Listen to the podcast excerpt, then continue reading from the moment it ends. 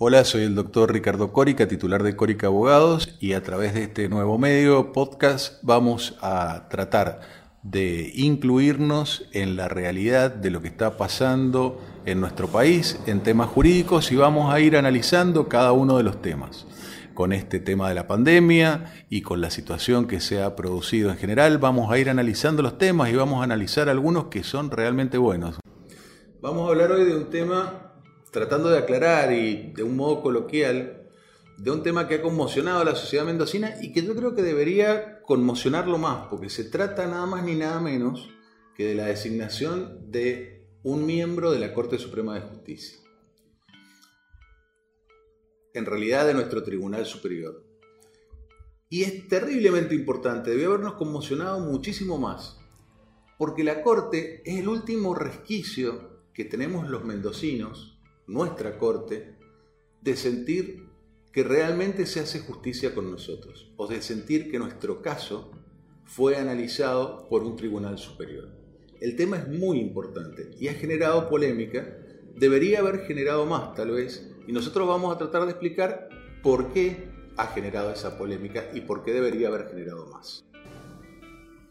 Vamos a tratar este tema de manera coloquial, que en realidad ha producido una conmoción en la sociedad mendocina y debería producir más conmoción en la sociedad mendocina, porque se trata de la designación de un miembro, al que llamamos supremo, de un miembro del Superior Tribunal de la provincia, es decir, un miembro de la Suprema Corte de Justicia de Mendoza. Es quien va a decidir por los próximos 30 años, o uno de los que va a decidir por los próximos 30 años, qué es justo y qué no es justo para los mendocinos. Y a la Corte no se llega fácilmente. Solamente se llega por algunos escasos recursos y la Corte decide en definitiva qué es lo que es justo para una persona y qué es lo que es justo para la otra. Y además tiene la función de controlar al Poder Ejecutivo y al Poder Judicial. Ahora bien, ¿cómo se designa esta gente? A esta gente se la designa de la siguiente manera. La designa el gobernador, según dice la Constitución, y necesita la aprobación del Senado de la provincia. Esto surge claramente de la Constitución, pero los constitucionalistas, que no fueron ningunos tontos, le pusieron al gobernador algunas limitaciones. Le dijeron, mire, no queremos que nos ponga un abogado recién recibido o alguien que no sepa derecho. Entonces le dijeron, tiene que tener por lo menos acreditar 10 años de ejercicio en la profesión. Lo segundo, no acredita 10 años en la profesión, bueno, que acredite 8 años como magistrado. ¿Por qué? Porque ya está ejerciendo la magistratura. Ahora bien, la doctora no ha sido nunca magistrada, nunca se presentó a un concurso de oposición y antecedentes y nunca fue ternada por el Consejo de la Magistratura, que es el órgano que establece las ternas y que está constituido por el Poder Ejecutivo, por el Poder Judicial, por las distintas facultades de Derecho y por el Colegio de Abogados. Es decir, nunca se presentó a rendir un examen, examen que rinden los jueces de primera instancia, examen que rinden los fiscales, examen que rinden los, los jueces de segunda instancia y cualquiera que quiera ejercer la magistratura para poder ser nombrado. Entonces, se ha planteado una discusión y la discusión es cierta. La doctora Trabajó durante, prácticamente desde que se recibió, durante muchísimos años, dentro del Poder Judicial. Yo he escuchado, o he leído, mejor dicho, algunos artículos que dicen que los abogados tenemos una amplia gama, un amplio espectro en donde podemos ejercer nuestra profesión. Es verdad. Y nos han comparado inclusive con algunos investigadores de COVID investigadores médicos, etc. Ahora bien, el planteo que se hace es, la labor que hacía el médico adentro del laboratorio, ¿era una labor de médicos con pacientes probando producto o la labor que hacía esta médica era simplemente limpiar las probetas? Es decir, se puede trabajar en el Poder Judicial y se puede ser abogado trabajando en el Poder Judicial.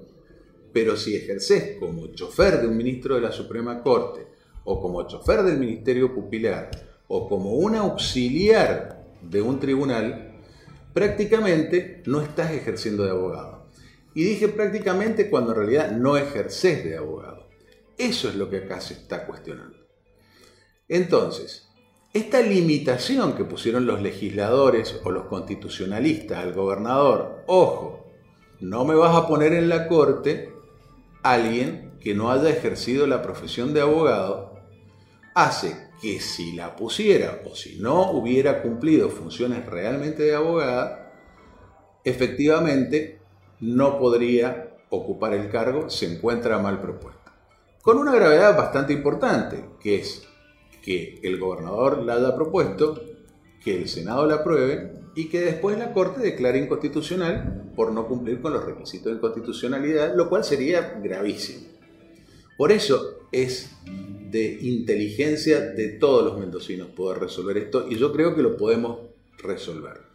Claramente sabemos que es verdad que la doctora nunca ha ejercido la magistratura ni nunca se presentó a ningún concurso para ser juez. Ahora quiere serlo y ahora pretende ser designada. Bueno, veamos y analicemos en el caso concreto, que es subsumir la ley general al caso particular, si la doctora efectivamente cumplía funciones que requerían el título de abogado, como lo ha establecido en inveterada jurisprudencia el Consejo de la Magistratura.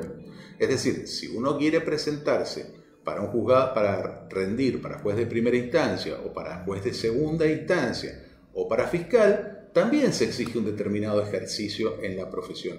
¿Qué es lo que dice el Consejo de la Magistratura? Usted no se puede presentar si usted no ha ejercido un cargo dentro del Poder Judicial que requiere el título de abogado. Esa es la jurisprudencia que hasta hoy tenemos, que no ha sido o no existen antecedentes de, en que la Corte se haya expedido al respecto. Por eso sería interesante que esto efectivamente pasara. Por otro lado, cuando se elige un juez de la Corte, se elige de una manera muy inteligente.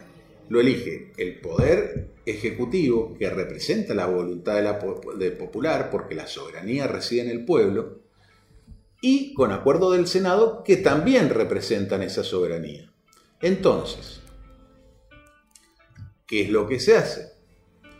Se elige cuál es la política judicial que al gobernador o al pueblo le interesa que se lleve adelante. Vamos a dar un ejemplo que ya pasó. Cuando se eligió a Zaffaroni como miembro de la Corte, por ejemplo, yo no compartía el criterio garantista de Zaffaroni. Y había mucha gente que no compartía el criterio eh, garantista de Zaffaroni. Pero nadie podía oponerse diciendo que Zaffaroni no era idóneo para el cargo, porque había ejercido la profesión y porque era incuestionable que era una persona que realmente sabía, había escrito, era profesor de universidad, había escrito infinidad de libros, había escrito infinidad de papers. Eso es lo que buscamos. Entonces, no se trata de presentarse, y no creo sinceramente que el gobernador lo haya hecho, de presentar a un juez que vaya a ser amigo, porque los jueces duran 30 años en sus funciones. Nosotros siempre decimos en la jerga de los abogados que los gobernadores pasan y los jueces quedan. Entonces, no creo que esa haya sido la intención. Pero cuando existe alguien cuyo pliego se encuentra terriblemente cuestionado, es de inteligentes enmendar ese error y tratar no de llegar a un consenso entre los partidos políticos, a ver al político de qué partido hacemos llegar a la Corte sino tratar de llegar a un consenso sobre quién es el mejor juez de la Corte. Esta sintéticamente es la problemática. Por eso debería la Corte Suprema de Justicia de Mendoza, perdón, la Suprema Corte de Justicia de Mendoza, decidir previamente si la doctora, en su caso particular, fue auxiliar de tribunales o necesitó para ejercer los cargos que, en los que estaba el título de abogada y su conocimiento como abogada. Y la cuestión... Como hemos concluido, espero que les haya gustado y los invito a que nos sigan en las redes sociales y vamos a ir tocando otros temas que estén en boga, que le guste a la gente y que nosotros creamos que tenemos algo para decir o algo para opinar realmente respecto de eso. Gracias.